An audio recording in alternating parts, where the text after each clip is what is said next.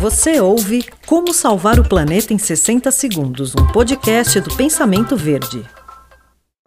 Sobrepesca, pesca ilegal, falta de conhecimento dos consumidores e pouca oferta de produtos certificados estão entre os principais motivos que colocam o Brasil entre os países que consomem pescados de forma não sustentável, de acordo com a organização WWF.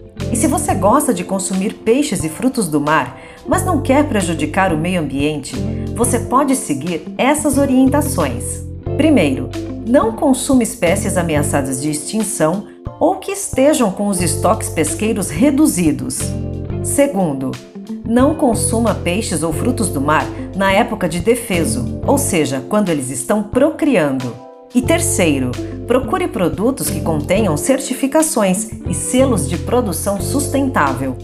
E se você, quando for fazer a sua compra, não tiver certeza, pergunte aos vendedores e fornecedores se os seus produtos são provenientes de pesca responsável. Como salvar o planeta em 60 segundos foi um oferecimento da Fragmac.